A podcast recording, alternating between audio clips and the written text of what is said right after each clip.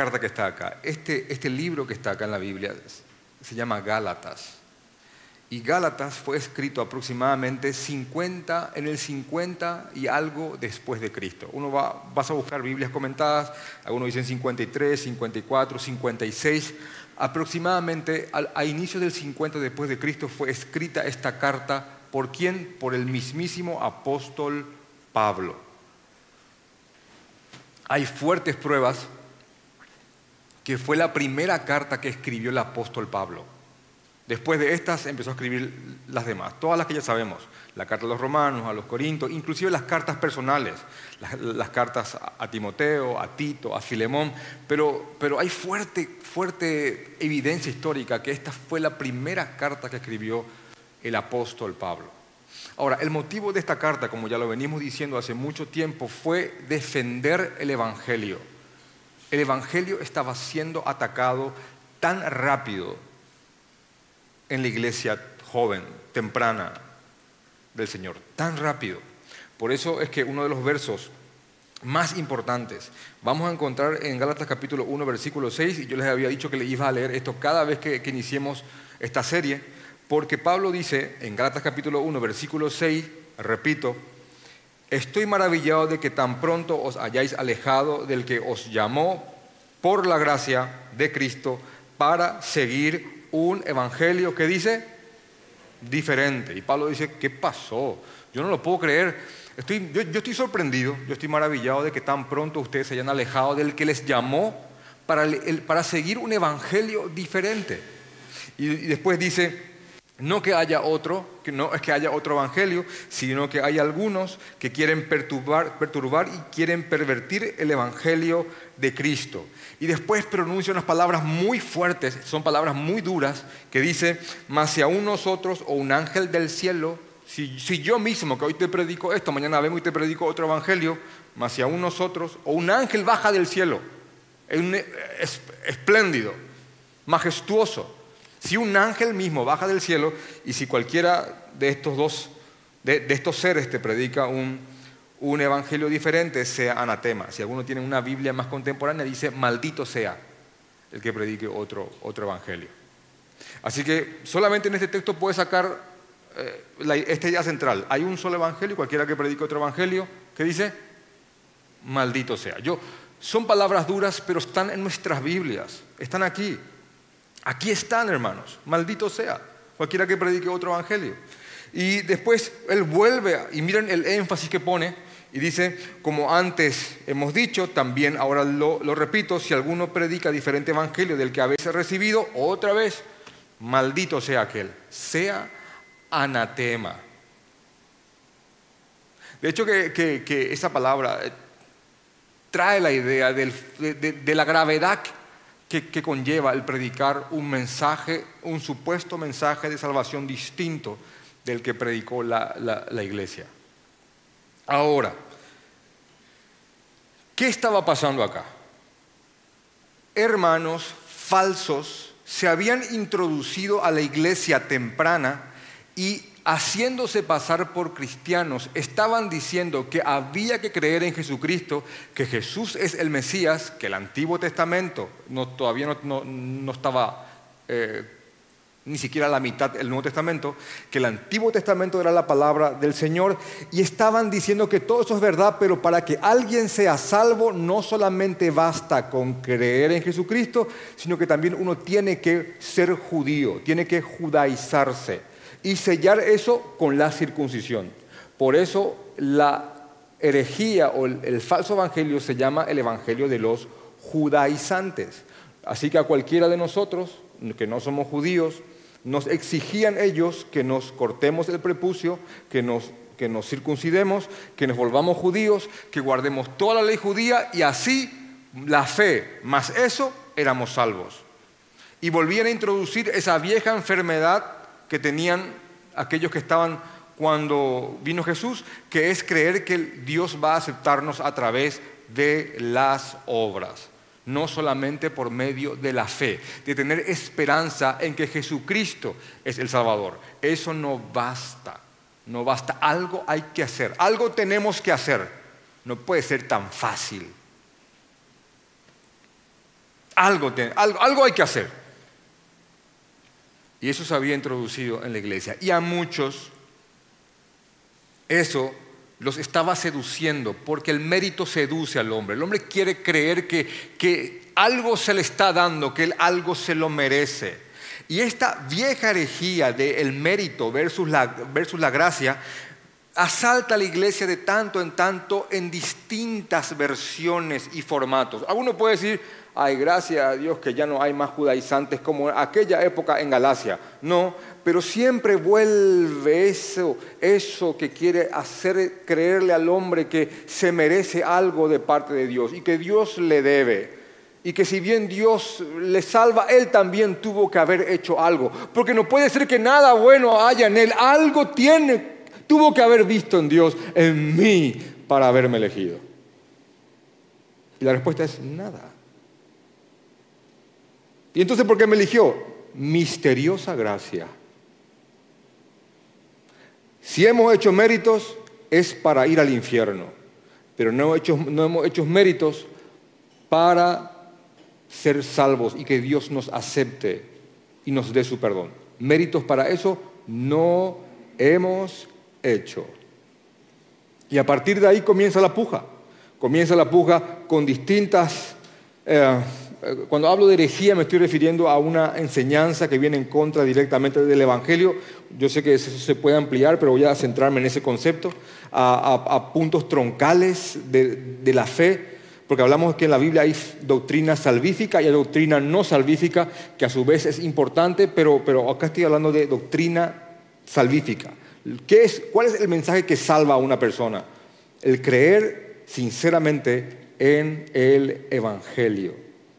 Y esto estaba pasando, hermanos. Se estaban metiendo hermanos, falsos hermanos, que estaban queriendo sacar a los creyentes de la libertad en Cristo y volver a meterlos en la esclavitud de creer de que uno por obras es salvo. De hecho que eso dice más, más adelante en Gálatas capítulo 2 versículo 4, y esto a pesar de los falsos hermanos, ahí está, falsos hermanos introducidos a escondidas que entraban para espiar nuestra libertad que tenemos en Cristo para reducirnos de nuevo otra vez a esclavitud. Y aquí se armó todo, todo, un problema, toda una, batalla. Eh, fue, fue, fue, esto fue desalmado, esto fue cruel. Atacaron a Pablo por donde podían.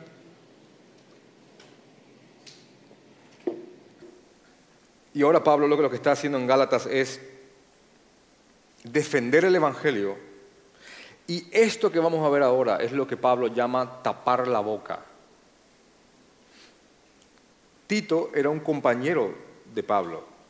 Y si dejan un señalador en, Gálatas y van conmigo al libro de Tito, y esto quiero mostrarles a manera de, introducción, y también voy a, mostrarles una correcta aplicación de un verso que se suele usar muy mal.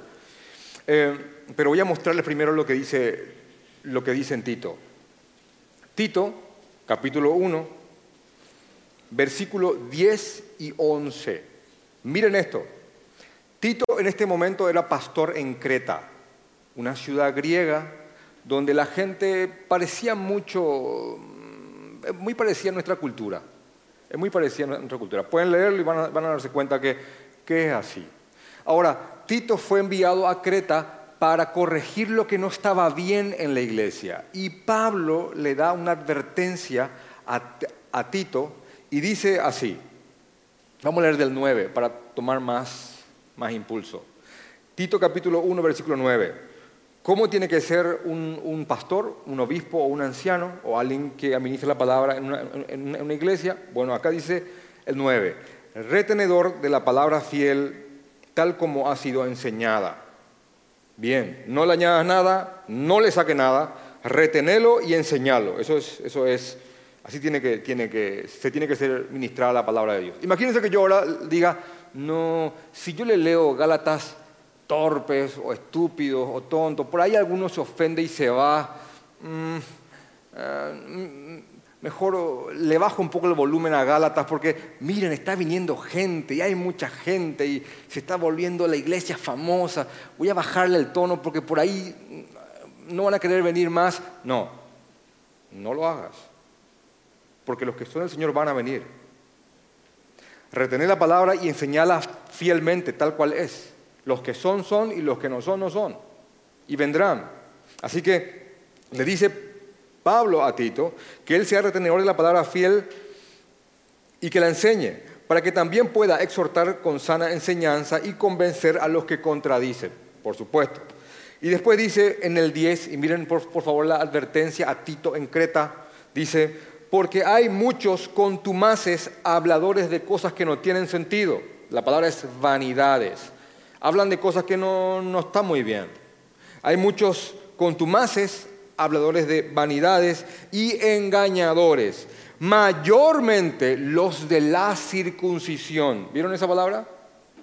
¿A qué se refiere eso? Mira, mira Tito, vos estás ahí, es Grecia, hay mucha filosofía y hay muchos engañadores, hay muchos contumaces, hay muchos habladores de vanidades, de cosas que no tienen sentido, que le traen de acá para allá a la gente, pero mayormente, se dan cuenta que no es solamente los, judaizantes o los de la circuncisión, sino que hay otros, pero mayormente en aquel tiempo los que estaban trastornando la iglesia eran aquellos que decían hay que circuncidarse y ser judío para ser salvo. Y miren lo que dice aquí, a los cuales es preciso tapar la boca. ¿Dice o no dice eso ahí? Está ahí, hermano, está en tu Biblia. Yo, ¿Saben por qué les leo esto? Porque a veces con buenas intenciones muy pacifistas, algunos dicen, no, pastor, no denuncies lo que, lo que este tal profeta o apóstol predica, déjale que Dios trate con él. Hermano, yo no encuentro ese mandato en la Biblia. Yo no sé si, si ustedes encuentran un mandato que me diga, no, cállate, deja más que estén ahí, eh, no te metas con ellos. Si alguien está enseñando algo que está trastornando tu casa, está llevándote al error, yo estoy dispuesto a arriesgar mi relación contigo porque te amo para sacarte de ese error. Es que se va a enojar conmigo, estamos tan bien, todos los jueves jugamos pádel y si le digo que se va a una secta eh, arriesgalo, hermano. Si le, si amás, arriesgalo. Ahora, no te vayas con, bueno, escúchame una cosa, hereje. No, no así, no lo arriesgues así. No, no es a lo que me refiero. No, me, no, me, no, no, no transgredas y no retuerzas esto. Si tenés que ir a arrodillarte y suplicar, tenés que hacerlo. Que se note tu amor en tus palabras.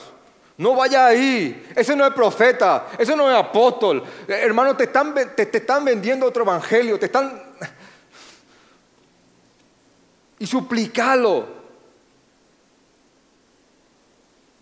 ¿Por qué? Porque hay engañadores, hermanos, hay contumaces. Y repito, no estamos hablando de puntos periféricos que, con otras denominaciones hermanas podemos estar perfectamente de acuerdo y ya el Señor mostrará quién está equivocado milenio, no milenio, bajan caballo, bajan nube. Eh,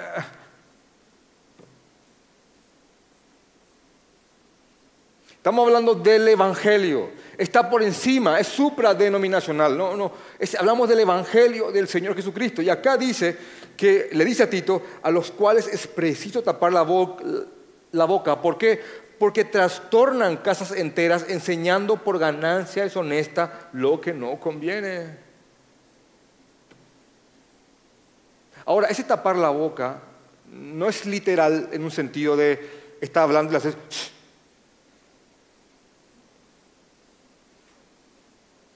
Y aquí entra un versículo muy mal aplicado. no hace falta que lo busquen, yo lo voy a parafrasear. En 2 Corintios capítulo 10, versículo 15 dice que tenemos que llevar cautivo todo argumento que se opone al conocimiento de Dios a los pies de Cristo. Ahora, hermano, eso no es un conjuro. No es que alguien dice algo eh, una palabra que no te gusta y vos decís, llevo eso cautivo a los pies de Cristo. Creo que tengo COVID, llevo cautivo a los pies. No, no, no es eso, hermano. No se refiere a eso. Me parece que me voy a engripar. no lo digas. Llevo cautivo, cancelo. No, no, me duele la garganta. No, no te duele. Sí me duele. No. De verdad, a veces, a veces es difícil.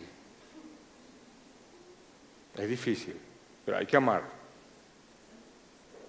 Ahora, lo que se lleva cautivo es un argumento. el mismo texto te lo dice.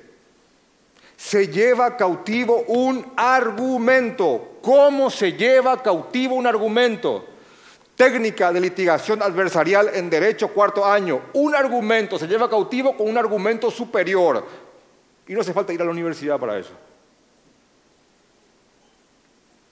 Un argumento que se levanta en contra del conocimiento de Dios, un argumento superior que lo destroza, lo redarguye, lo, somete. Y la palabra es viva y eficaz para eso. Ahora, lo que estamos viendo acá, lo que, estamos a punto de leer, es cómo Pablo va a tapar la boca de los que están trastornando el Evangelio y va a llevar cautivo un argumento a la obediencia de Cristo. Esta es la aplicación exacta de lo que vamos a ver ahora.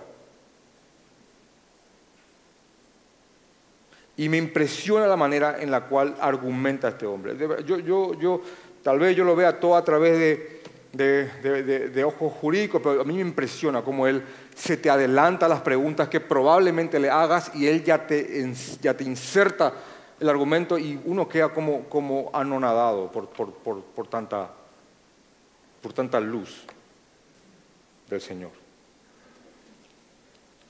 Entonces, estamos acá en Gálatas y ahora va a llevar cautivo este argumento que se levanta en contra del conocimiento de Dios y va a tapar la boca y acá se aplica correctamente esto.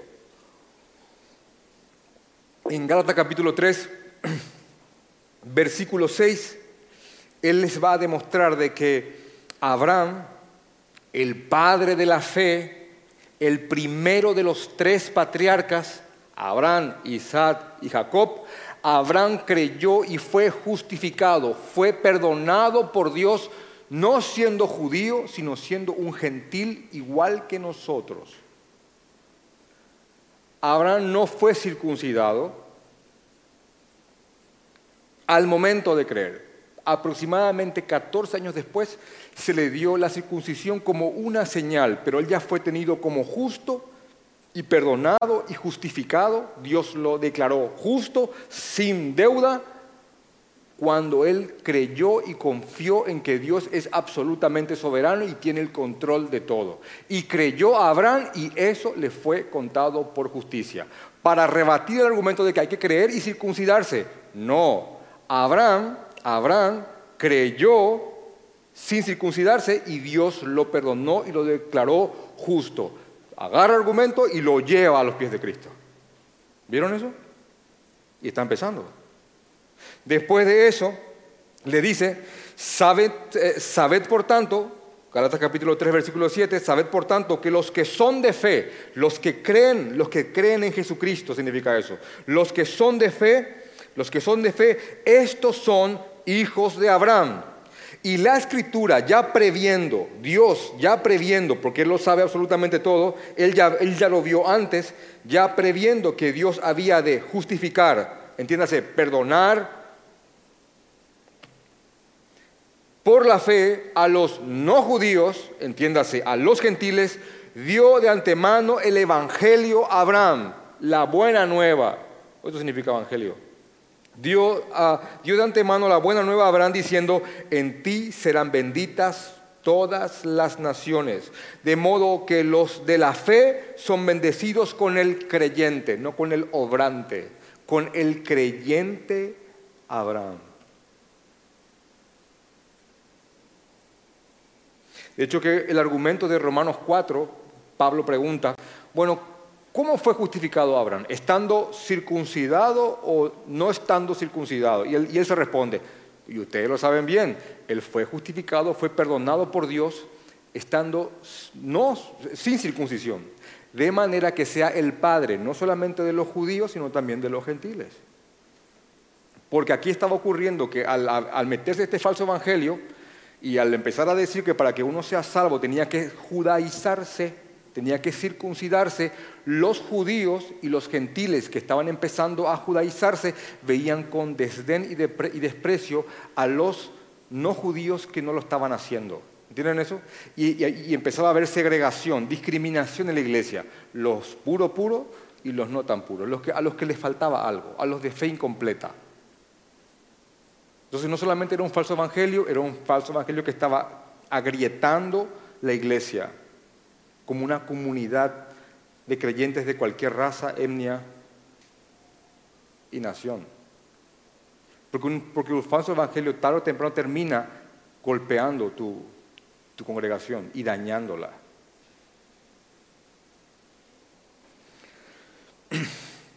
Entonces, Él les está demostrando, y acá les digo lo que les dije el domingo pasado, no está dando vueltas sino que va directamente a la médula del engaño de ellos, mostrándole que el padre de la fe fue justificado siendo un gentil, siendo como nosotros, porque nosotros somos gentiles. Bien gentiles algunos éramos. Ahora, hermanos, eh, esta, esta, herejía aquí, muy rústica en su momento, de judaizar la iglesia, vuelve constantemente de tanto en tanto con, un refrito de, lo que ha hecho, ¿verdad? Es refutado, mejora algo y, lo, vuelve de vuelta. Cuidado, hermano, yo te lo digo esto como, tu pastor, para los, que soy, para los que lo somos oficialmente, el pastor Guido y yo, y para los que no, cuidado, hermano, con las nuevas versiones de judaización cristiana. Cuidado, hermano.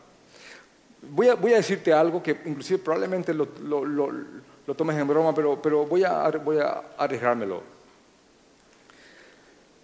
Si alguien viene explicándote algo, alguna, algún misterio bíblico, y esa persona empieza a usar frases hebreas para explicarte algo, los cinco primeros libros de la Biblia son Bereshit, Shemot, Baikra, Bemibai, Devarim. Y en vez de, de Génesis te dice, como dice el Bereshit 5.21, y uno queda como sorprendido porque habla, porque usa hebreo. Él no dice Jesús, dice Yeshua. Entonces, inclusive él se llama Carlito Mejía, pero tiene un kipá acá. Entonces, eh, bien judaizado. Cuidado, hermano. Porque probablemente si esa persona, muy probable, es muy probable que esa persona que venga a explicarte cosas con, con hebreo y dándote vueltas, palabras que en tu vida escuchaste, esté a, punto de, incrustarte una mega herejía. Pero uno, queda sorprendido cuando alguien viene y dice dos, tres palabritas, y, muy docto, muy seguro. Cuidado, hermano, cuidado, cuidado que se pongan el mantito judío y saquen un cuerno y te lo soplen y uno queda... Ah". Uno cree que estoy bromeando, pero, pero en verdad es, así. Entonces... Ah. Porque por ahí vinieron a las iglesias de Galacia. Jesús era judío, los apóstoles son judíos, bueno, y entraron por ahí, entraron leyendo el pacto con Abraham, que Abraham fue, fue circuncidado, leyeron las, leyes de Moisés, donde decía inclusive en el Antiguo Testamento que cualquiera que no se, no se circuncide tenía que ser echado del pueblo. Entonces venían con, con una fuerte carga argumentativa. Y ellos quedaron cautivos por eso. Y hoy día lo siguen quedando muchos cristianos. Y yo te lo advierto, cuidado, cuidado. Percibí cuando es salvación por, obras y cuando, cuando te están haciendo caer de la gracia. No significa que tu salvación se pierde, significa que los méritos de Cristo se, te hacen, que los méritos de Jesús se te hacen, se te hacen difusos. Entonces Pablo está atacándole a estas personas aquí, tapándoles la boca. Entonces él les, da esta, este argumento enorme a continuación que dice así, todos los que dependen de la ley, todos los que crean que pueden salvarse cumpliendo la ley, en verdad están malditos, están bajo maldición, porque maldito todo aquel que no permaneciera en todas las cosas escritas en el libro de la ley para hacerlas. Dios nos dio su ley, Dios dio lo que a Él le agrada y su ley es santa, perfecta y justa. Y la ley es como, es como, es como una cláusula, una, una cláusula perdón, que, que dice, bueno, Dios da su ley, aquí está mi ley. Y mi ley es buena, es buena mi ley, porque es perfecta, santa y justa. Cualquiera de ustedes, es la, es la cláusula del pacto, cualquiera de ustedes que pueda cumplir esta ley y no cometer un solo pecado desde, que nace hasta que muere, es justo y no me debe nada. Ahora, Pablo dice que cualquiera que depende de la ley para presentarse ante Dios y decir, yo creo que no he pecado, bueno, ese en verdad está maldito. Porque el que alguien se justifique por medio de la ley, dice Pablo, no es posible. Y eso es evidente por cuanto todos hemos, hemos, hemos pecado. Y no hay uno solo que diga, yo creo que nunca pequé. Nunca. Entonces, Pablo nos muestra que cada creyente, que cada hombre, que cada hombre y mujer está condenado por la justa y santa ley de Dios y está maldito. Y esa maldición tiene que ver con el estar separado de Dios por el pecado y no solamente eso, Dios también descarga su furor en aquellos que lo aborrecen y aborrecen su ley y aman su maldad. Eso, de hecho que cuando, cuando hablamos que Jesús murió en la cruz, porque Cristo nos redimió de esa maldición, y esa palabra redimir es rescatar, cuando uno dice, ¿qué le pasó a Jesús en la cruz? ¿Qué fue? Bueno, hay, un, hay una doble acción, hay un doble, un doble concepto misterioso, yo lo puedo definir, pero yo voy a definir algo que no puedo entenderlo perfectamente. Si uno dice, ¿Cuál fue realmente el castigo de Jesús en la cruz? El estar colgado en el madero y que se le traspasen con, clavos. ¿E, ¿Ese fue el castigo? Que Él sufra el dolor de un, de un clavo traspasado en su mano y con ese dolor Él pagó mi culpa. No, eso fue un simbolismo de lo que a Él le ocurrió misteriosamente. Porque cuando Jesús estaba clavado, ¿se acuerdan lo que dijo en el Salmo 22? Dijo, Eli, Eli, lama sabactani. Dios mío, Dios mío, ¿por qué me has abandonado? Y más adelante en ese salmo dice, porque yo soy un gusano y un oprobio de los hombres. Dios estaba, Dios Padre estaba cargando todo el pecado de, los suyos en Jesús y como Dios no puede convivir con el pecado, Dios da la espalda a su propio Hijo. Y no solamente eso, Dios descarga su furor en él. Y ambas cosas para mí son un misterio. Yo sé que Él murió abandonado y sé que murió destrozado con el furor de Dios, pero ambas cosas puedo definirlas, pero no la entiendo. De hecho, que ese, mismo castigo está representado en los, dos cabritos. ¿Conocen? El día de la expiación, donde se, tomaba un cabrito y moría abandonado, a uno se lo soltaba en el desierto y moría abandonado de inanición por no comer y de sed. Y el otro era inmolado en el altar, representando, representando el carácter de la maldición de Dios en Cristo. Ahí está, y esto sí, les repito, es la herejía adventista, adventista. Porque el adventista dice, y acá está, anoten esto, y googleenlo y búsquenlo, que el cabrito que fue inmolado era Jesús y el enviado al desierto es Satanás, siendo Satanás copartícipe de tu redención en Cristo. Satanás también murió por tus pecados. Elena G. de White pensaba eso. ¡Wow! No lo sabías, ¿verdad?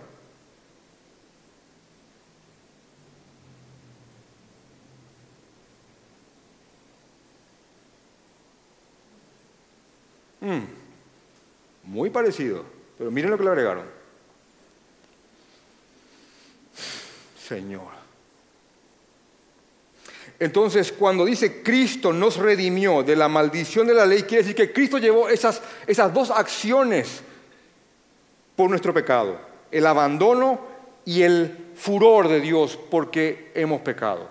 Cristo nos redimió de la maldición de la ley porque está escrito, escrito está, maldito todo aquel que es colgado de un madero. Esto era muy significativo para un judío, porque el judío cuando un criminal era atrapado, se lo colgaba de un poste al, criminal. Estaba en el Deuteronomio. Se lo colgaba en un poste y se dejaba que su cuerpo muerto, después de ser apedreado, esté ahí hasta, hasta la puesta del sol. Y la gente pasaba y veía a un hombre, ya sea en un poste o en un árbol, en una madera en un madero. Y pasaban por ahí y decían, ah, no sé qué habrá hecho, pero ese hizo algo que lo separa de Dios. Entonces cuando el judío escuchaba, maldito aquel que es colgado de un madero, significa Jesús fue crucificado simbólicamente como si fuera que hizo algo que lo separó de Dios. Pero Él fue crucificado como si fuera que hizo lo que hicimos nosotros, pero Él no lo hizo. El justo por los injustos, el inocente por los pecadores. He ahí en el madero el maldito por mi causa.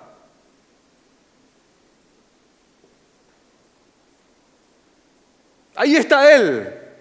Como si fuera que consumió pornografía, que mintió, robó, adulteró, estafó. Ahí está Él. Maldito por lo que no hizo. Me está redimiendo, me está comprando con esa muerte. Por eso no hay otro camino.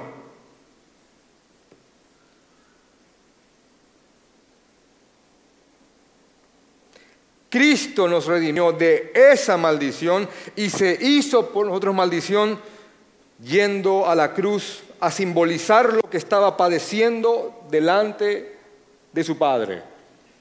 El sacerdote y el sacrificio al mismo tiempo. De hecho que eso es el punto principal de Hebreos, capítulo 8, 9 y 10, para los que son un poquito más estudiados. Hebreos le da luz a Levítico y Hebreos te muestra que todos los, todos los rituales del Antiguo Testamento eran un simbolismo de lo que Jesús habría de hacer en la cruz. Está en todas partes. Cuando venía, cuando venía, hermano nuevo aquí, porque esto lo han escuchado los miembros incontables veces, cuando, cuando venía el sacerdote, él ponía el, cordero de un año y ponía sus manos y, y pasaba al cordero simbólicamente todos los pecados del pueblo y acto seguido agarraba el cuchillo y lo inmolaba. Te paso los pecados del pueblo, te inmolo. Te paso los pecados del pueblo, te inmolo. Una y otra vez, una y otra vez, una y otra vez. ¿Qué dice un profeta, el más grande del antiguo, pero el menor de esta, de, esta, de esta, de esta herencia, Juan el Bautista? He aquí el Cordero de Dios que quita el pecado del mundo. Aquí está al que vamos a entregar y va a ser muerto por lo que hicimos nosotros. Todo el tiempo, una y otra vez, un inocente muriendo por pecadores, alguien redimiéndonos de la maldición de la ley. La Pascua, tomen un cordero, no le rompan los huesos, mátenlo, cómanlo y su sangre pónganlo por un madero y cuando venga el heridor, Éxodo capítulo 12, cuando venga el heridor y vea que la sangre del cordero, perfecto, está por el, por el, poste, va a pesar, va a pasar de largo, porque ahí se ha pagado el precio. Todo el tiempo, Jesús en cada, en cada actuar, cuando conocimos el Evangelio, hermanos, una, una, de las cosas que nos percatamos es, y cualquiera aquí puede dar testimonio, es que resultaba que Jesús estaba en todas partes. En todas partes.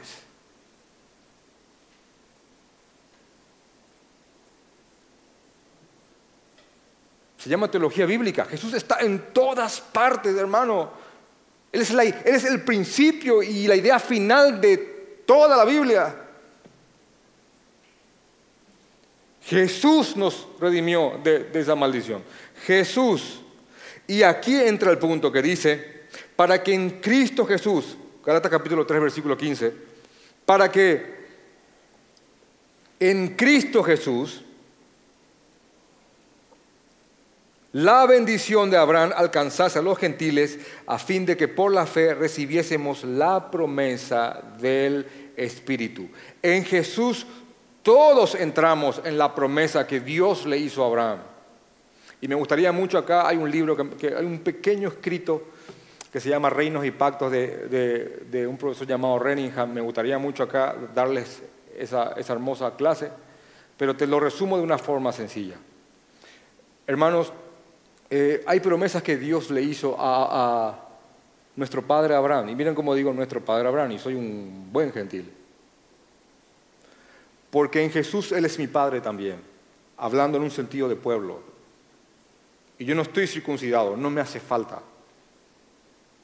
Pero si yo creo en Jesucristo, yo linaje de Abraham soy y heredero según la promesa, al igual que mis hermanos judíos que creen también en Jesucristo. porque en Jesús nosotros también somos copartícipes de las promesas que se hizo Abraham. Y, pero, ¿cuáles promesas se hizo Abraham? Así como en el Antiguo Testamento había, había una doble acción, se estaba haciendo un sacrificio, pero a la vez proyectaba la vida de Cristo, las promesas que hicieron Abraham tienen también su doble acción. Cuando hablamos del de, el rescate del pueblo de Egipto, muchos lo saben que es el rescate de nuestro pecado. Amén. Cuando hablamos de, Abraham siendo padre de multitudes, hablamos de una gran familia donde serán benditas todas las naciones de, la tierra. Hablamos de un pueblo de Dios, compuesta por judíos y no judíos. Cuando hablamos de una tierra prometida, en, en el sentido no espacial, no terrenal, hablamos de aquella nación celestial la cual estamos mirando y la cual estamos esperando. Yo estoy esperando una tierra santa. Ahora, ¿estoy esperando específicamente Jerusalén? Claro que no. Estoy esperando aquella patria celestial donde voy a estar con millones y millones de hermanos incontables como las estrellas del cielo, donde Dios será mi Dios eternamente y le conoceremos y proseguiremos en conocerle. En Cristo somos herederos de la consumación más pura y alta de esa promesa. Y luego dice, hermanos, voy a hablarles en términos humanos, dice Pablo en Gálatas capítulo 3, versículo 15. Voy a hablarles sencillamente, en términos humanos. Un pacto, cuando alguien hace un pacto, ¿qué es un pacto? Un pacto es un compromiso bajo una sanción. Vos y yo pactamos, bueno, voy a hacer yo algo, vos vas a hacer otra cosa el que no cumple va a recibir tal castigo. Es un compromiso con sanción. Eso es un pacto. Y acá él dice, un pacto, aunque sea hecho por hombres, aunque sea de hombres, una vez que se ratifica, nadie puede invalidarlo, nadie lo invalida y nadie le, le añade nada. ¿Saben lo que está diciendo acá Pablo? Hermanos, si un pacto entre hombres, un pacto entre hombres, una vez que se ratifica, que se consolida, que nadie más puede modificarlo, ¿Cuánto más un pacto que Dios ha hecho? ¿Cuánto más? Y Dios ha pactado con Abraham que él será el padre de muchos. Y que su descendencia no tendrá, no se podrá contar como las estrellas del cielo.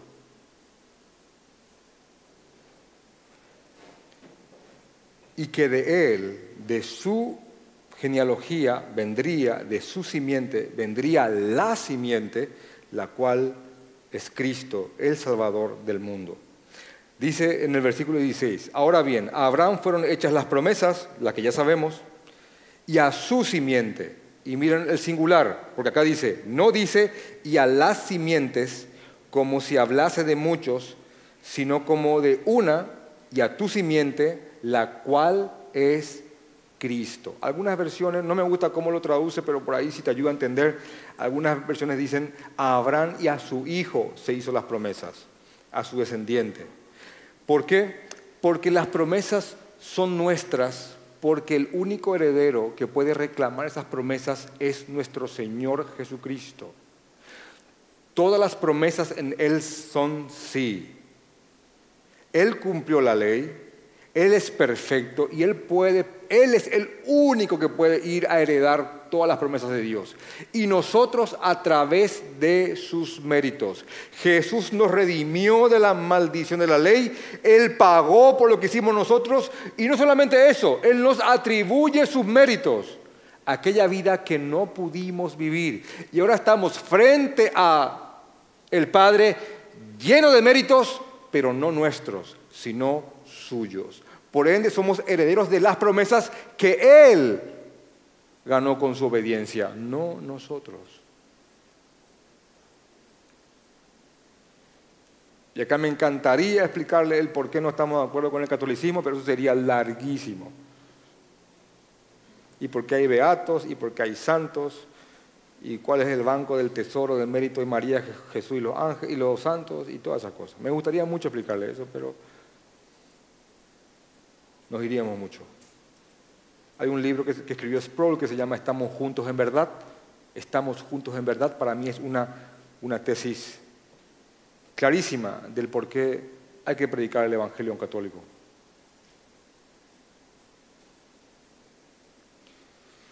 Ahora bien, a Abraham fueron hechas las promesas y a su simiente, y no dice a las simientes, así que no son muchos, sino que es uno, y la simiente es Cristo.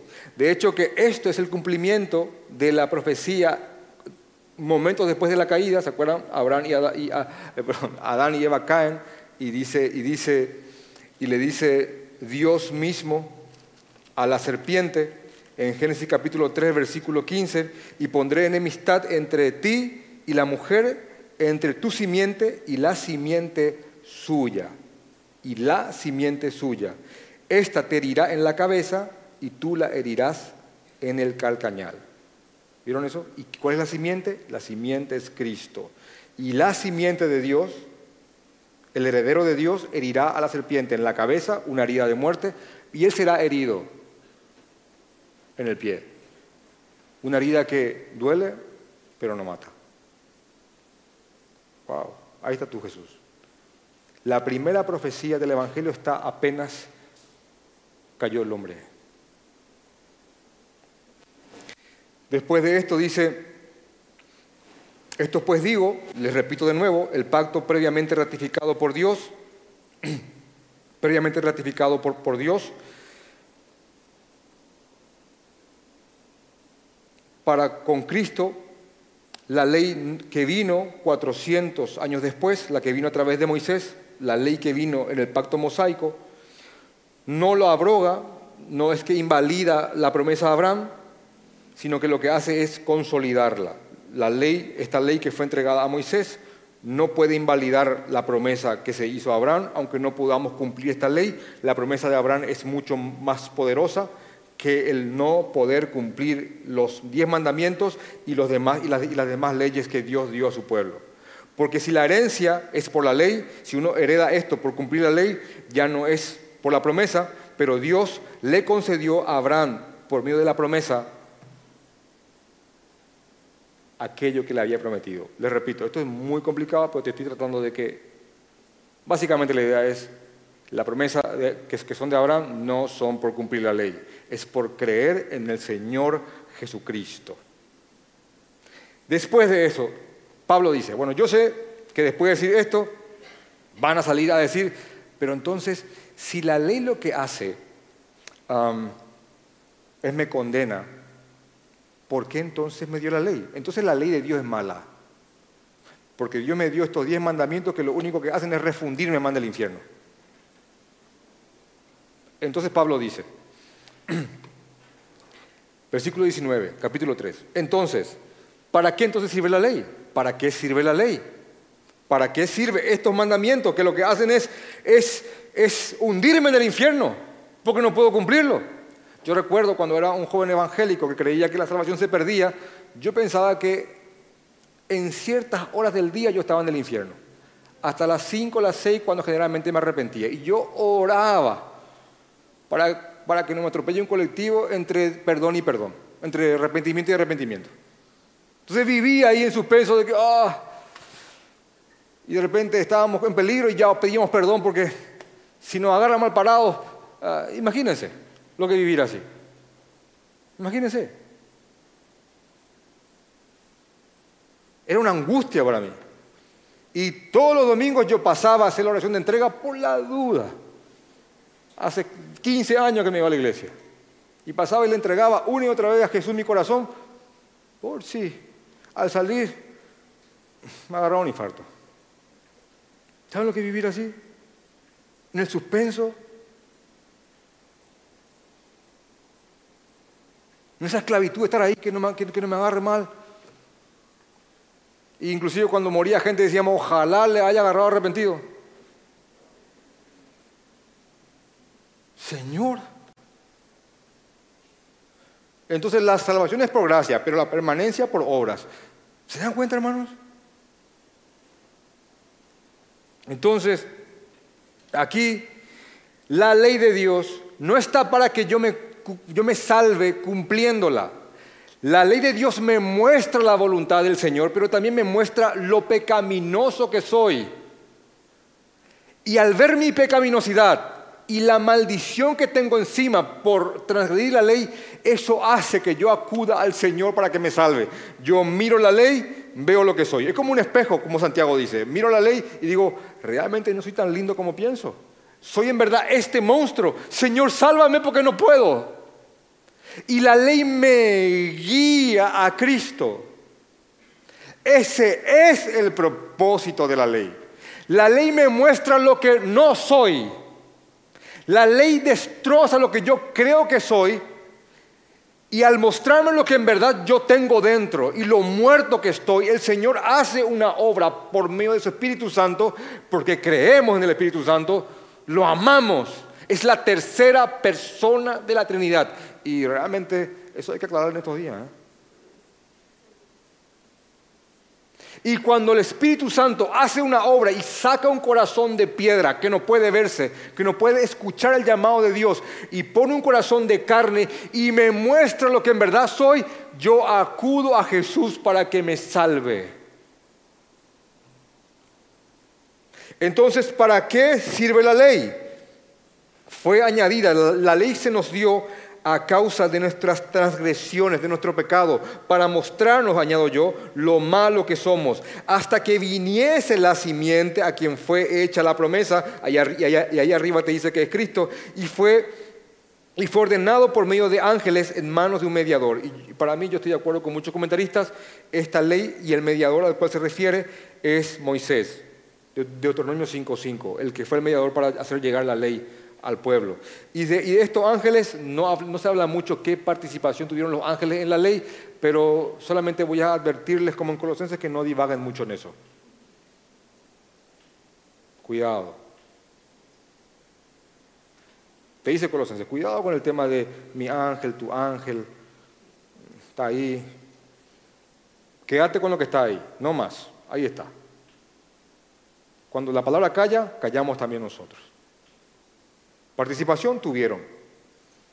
Específicamente no lo sé.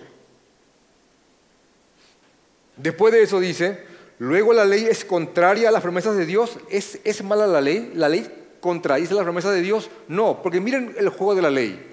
La ley de Dios me muestra lo malo que soy. No robarás y yo robo. Yo nunca robé nada en mi vida. ¿Alguna vez copiaste en un examen? Sí, robaste la nota de otro. Yo nunca mentí mi vida. ¿Alguna vez te llamaron por teléfono en, aquella época que decías decirle que no estoy? Mentiste. ¿Alguna vez eh, usaste el nombre de Dios en vano? Jamás. Ay, Dios mío, qué lindo pantalón. En vano.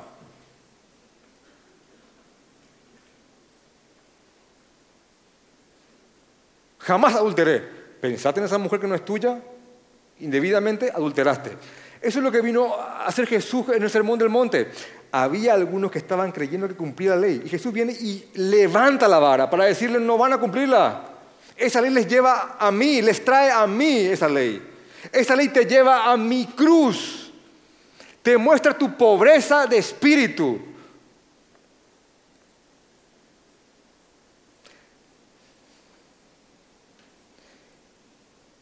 En ninguna manera. La ley no se contradice las promesas, porque la ley me lleva a Cristo y una vez en Cristo son mías las promesas. ¿Vieron el juego? ¿Vieron la conexión? Otra vez. La ley me lleva a Cristo y en Cristo son mías las promesas que Él ganó con sus méritos. Así que no se oponen, la ley no es mala, la, ley te lleva a aquel que te salva. Y la ley es como una lupa para mostrarte tus manchas. Luego la ley es contraria a las promesas en ninguna manera.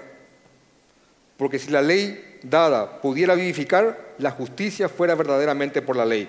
Pero no puede, la ley no puede darte vida. La ley te muestra lo muerto que estás para llevarte a aquel que en verdad da vida al hombre, al Señor Jesucristo, aquel que fue maldito por nuestras transgresiones. Mas la escritura lo encerró todo bajo pecado. Todo. La ley muestra lo que es lo que agrada y no agrada a Dios. 3:22. Para que la promesa, que es por la fe en Jesucristo, en Jesucristo, fuese dada a los creyentes. ¿Para qué? Para que la promesa, para que la promesa que es por la fe en Jesucristo fuese dada a los creyentes. Pero antes que viniese la fe, antes que viniese el Evangelio, la fe en Jesucristo, nosotros estábamos bajo la ley, encerrados para aquella fe que íbamos a tener, la cual iba a ser revelada. Significa que éramos esclavos del pecado y estábamos encerrados, como si fuera que el pecado y la ley nos tenían ahí atrapados, hasta que vino la fe en Jesucristo, la cual libera. Versículo 24 al 29, y probablemente, saben que leía a varios hombres muy estudiosos, eruditos, y creen que esta es la cúspide del argumento. Si, vamos a hablar de, los argumentos que están llevando a cautivo esta mentira judaizante a los pies de Cristo, esta sería como la cúspide del argumento. Y a partir de acá todo ya es condescendente, ya es consecuente. Aquí dice, de manera que la ley ha sido nuestro ayo. ¿Ayo? Ayo en aquel momento era el siervo, ya sea hombre o mujer, que instruía al hijo del amo. Para el que estaba leyendo esto, él, estaba viendo que la ley era comparado como aquel romano que había conquistado una ciudad griega y habían llevado griegos muy cultos a sus casas y como eran muy cultos estos griegos o de alguna otra nación, decían, bueno, para arar el campo sería un desperdicio. Este griego habla tal, tal y tal idioma y sabe de cultura, Platón, Aristóteles. Bueno, voy a ponerle a este griego, esclavo mío, que instruya a mi, a mi hijo. Y será un ayo o una haya. Entonces, él compara estas figuras de los siervos que instruían a los hijos de los amos con la ley, diciendo, de manera que la ley ha sido nuestro ayo para llevarnos a Cristo a fin de que fuésemos justificados por la fe. Y yo no sé, esto le habrá dejado cuadrado a los judaizantes. Porque aquí está todo en su lugar. La ley, las obras, la fe, Cristo, los pactos, la promesa, el cristianismo en sí, judíos, gentiles, todo encaja en su sitio. Nada está flotando, nada, nada hace una nota desafinada, todo está en su lugar. Aquí está el árbol donde estás injertado.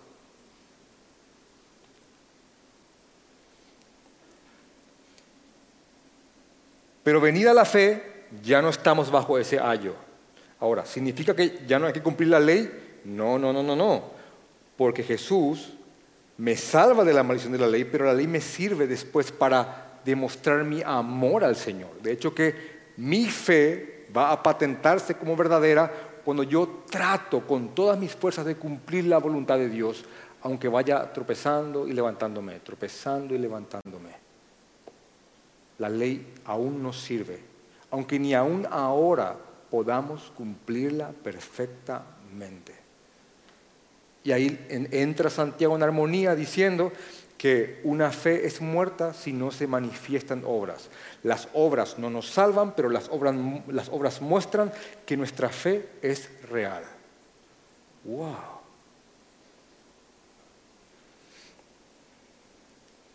Pues todos sois hijos de Dios, se refiere a los Gálatas no a todos, todos. Acá es cuando un todos no es todos. Se refiere a, quien se dirige la carta. Pues todos sois hijos de Dios. ¿Por, ¿Por medio de qué? Por la fe en Cristo Jesús.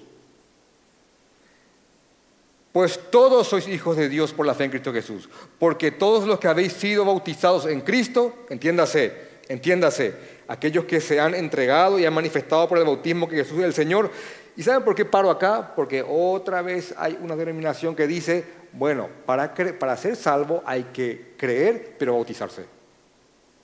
Y terminan cambiando la circuncisión. Y viene el refrito. Y dicen, acá está, acá está, ¿visto? Hay que creer y bautizarse. Es lo mismo, hermanos. Nueva versión. Se refiere a que el bautismo va a simbolizar eso. Así que Todos los que son de Jesús son hijos de Dios. Pues todos los que habéis sido bautizados en Cristo, de Cristo estáis revestidos. Ya no hay judío ni griego, no hay esclavo ni libre, no hay varón ni mujer, pues todos vosotros sois uno en Cristo. Hermanos, se refiere a la justificación y a quienes son partes del pueblo. Digo esto porque, hermanos, yo escuché inclusive una defensa del pastorado femenino con este versículo. Y es un versículo que se, refiere a, hermano, no, no hay esclavo libre, hombre, mujer, griego, judío. En Jesús todos somos herederos de Abraham y todos somos del pueblo de Dios. Esa es la idea. Todos nosotros.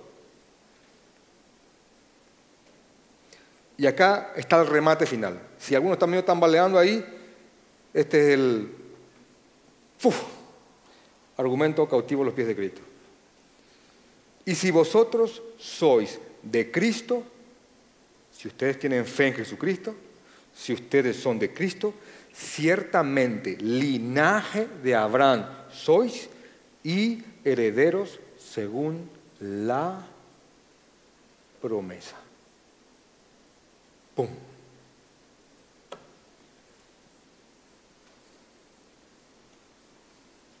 Yo, yo les digo algo. Y acá es ya un comentario aparte, ya no, no es parte, no, lo tengo anotado acá.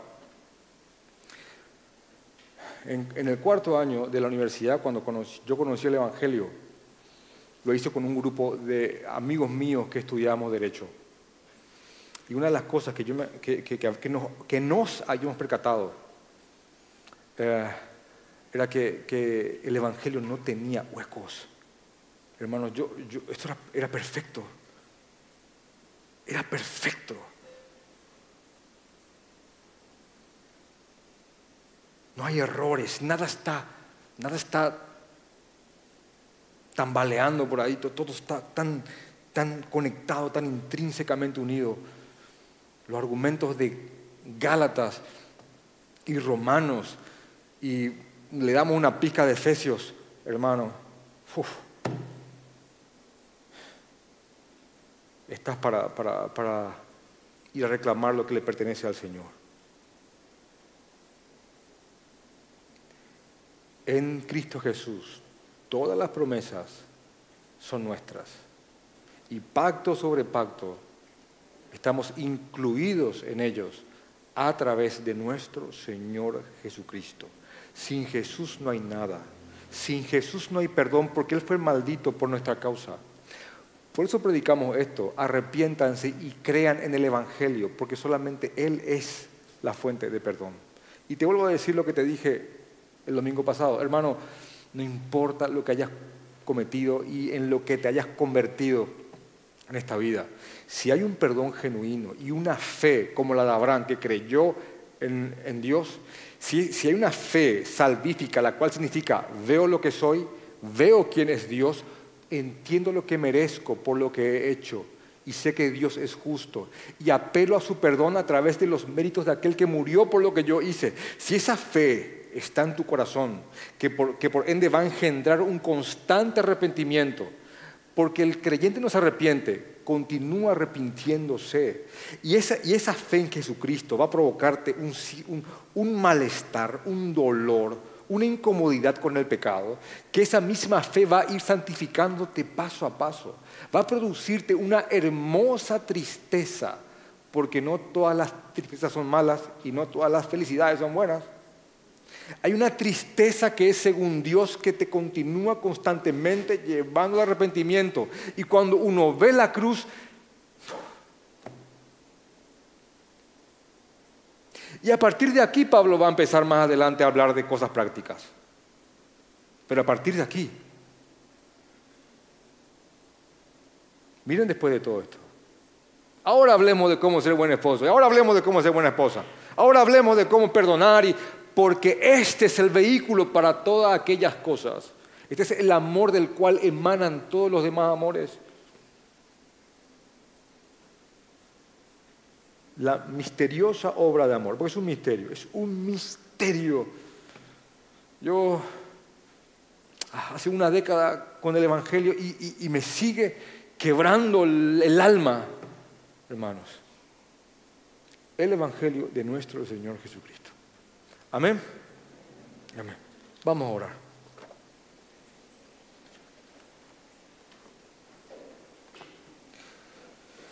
Amén, Señor. Padre, te, te oramos conforme a este, a este texto, Señor. Padre, gracias por recibirnos en tu familia. Gracias por tu perdón, Señor. Gracias por esa misteriosa obra de amor llamada el Evangelio. Gracias por perdonarnos, Señor. Te pedimos perdón por nuestros pecados, Padre. Te pedimos perdón, te pedimos que nos santifiques, que nos ayudes a luchar con lo que aún somos hasta nuestro encuentro. Rey, ayúdanos a seguir, Señor. No nos dejes caer en tentación, ayúdanos, Padre. Sabemos lo que costó nuestra salvación y lo que Cristo ha hecho por nosotros.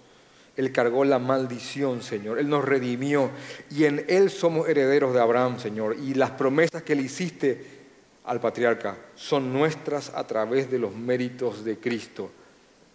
La simiente prometida, Señor. Gracias por tu ley, porque nos muestra tu voluntad y constantemente nos desnuda, mostrándonos a aquellos que, que no es agradable delante de tus ojos, Señor. Gracias, porque la ley nos llevó hasta tu Hijo y nos sigue mostrando el camino que te agrada. Gracias, Señor, porque esto es total gracia. Gracias, Señor. Perdón, Señor, perdón, Señor. Perdón, Padre. Perdón, Señor, por a veces callar esto. Perdón, Señor. Danos valentía, Señor. Te, te ruego y suplico. Ayúdanos, Padre. A veces es muy difícil. Ayúdanos, Señor. Queremos que te conozcan y se salven. Ayúdanos. Amén.